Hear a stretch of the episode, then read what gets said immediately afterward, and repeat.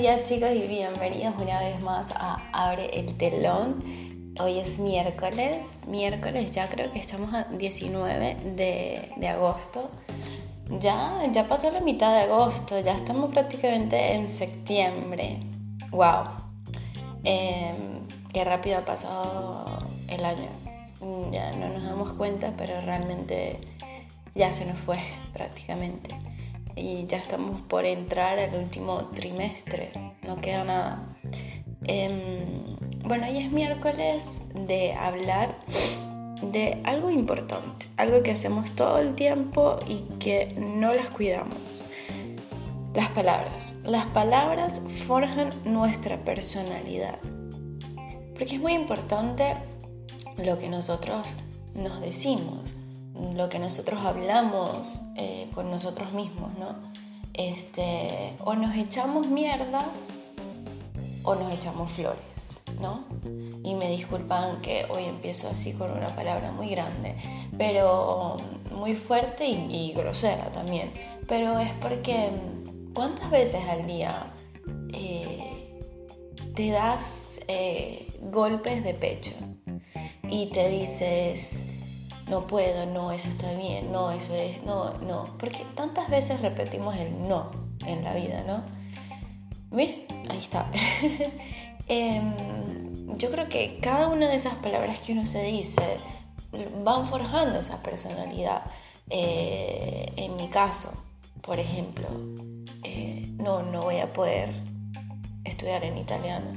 No, no voy a poder terminar eh, con éxito las terapias no voy a poder ir porque me duele la pierna.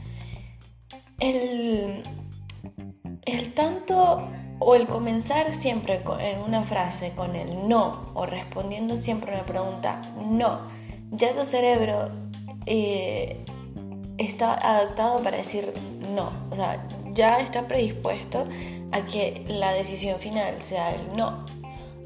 Sí es cierto que hay que aprender a decir no en ciertas circunstancias, pero creo que cuando se basa en nosotros, yo creo que tenemos que empezar a decirnos sí, sí voy a poder estudiar eh, italiano, eh, la carrera, en italiano la carrera, sí voy a poder terminar mis terapias a tiempo, este, sí voy a poder ir a ciertos y determinados lugares.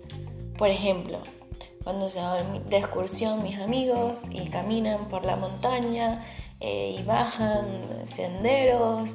Eh, es algo que eh, se ve fácil y cualquiera puede decir que sí, pero cuando tienes una rodilla operada o recién operada y realmente no le quieres hacer el daño o no quieres volver atrás después de tanto trabajo de prácticamente un año, ¿no?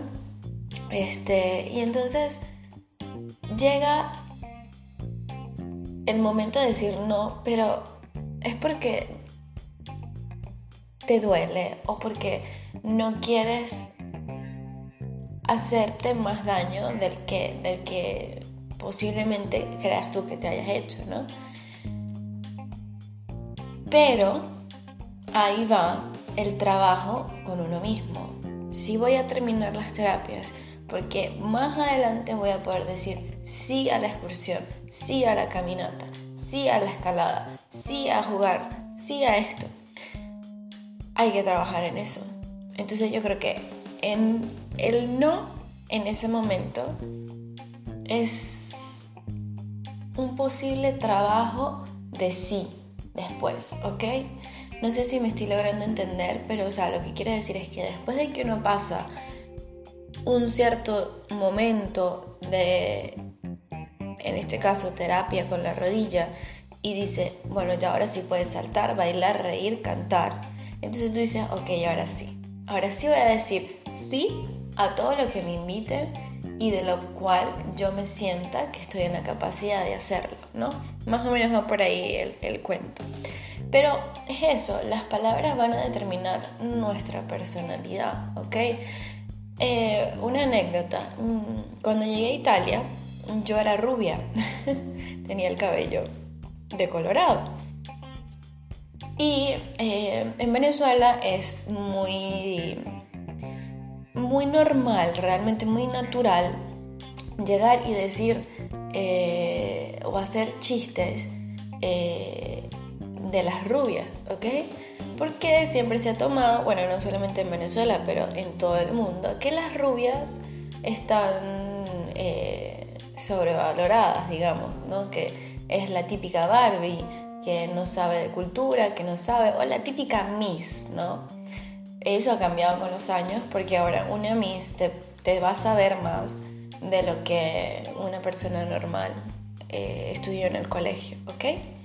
Porque las preparan para eso. Ya no se trata solo de la belleza, sino se trata también de tener un poco de cultura general, de, hablar, de, conocer la historia, de cómo fuimos creados. Muchísimas cosas, ¿no? Em, y entonces yo me hacía eh, la, la broma para mí misma me decía, no, es que soy demasiado rubia para entenderlo, o no, es que el tinte me llegó a la raíz y cosas así. Entonces mi mejor amiga me decía, deja de estarte diciendo eso porque te lo vas a venir creyendo. Deja de decirte eso porque te lo vas a venir creyendo. Dicho y hecho. Llegó un tiempo en mi vida en el que yo realmente me subestimaba y por eso no tenía la, seguridad ni la capacidad de, de creer que yo podía hacer ciertas cosas y ciertas cosas que son muy simples, ¿ok? Entonces eso determinó que mi personalidad se fuera debilitando y que quizás eh, le otorgara espacio y tiempo a personas que no lo merecían, ¿ok? Em, o a cosas que realmente no me estaban haciendo bien. Y llegó la depresión, los ataques de pánico y muchas cosas así. ¿Pero por qué? Porque yo me lo repetía a mí misma siempre. No hay que buscarle el culpable eh, al externo, yo creo que hay que buscarlo siempre al interno, en lo que uno como persona está haciendo mal o, está, eh, o se está equivocando. Creo que esa es una de las cosas que hay que aprender de la vida, ¿ok? Bueno, yo me despido, espero realmente que tengan un feliz día y que, y que la pasen bonito, ¿ok?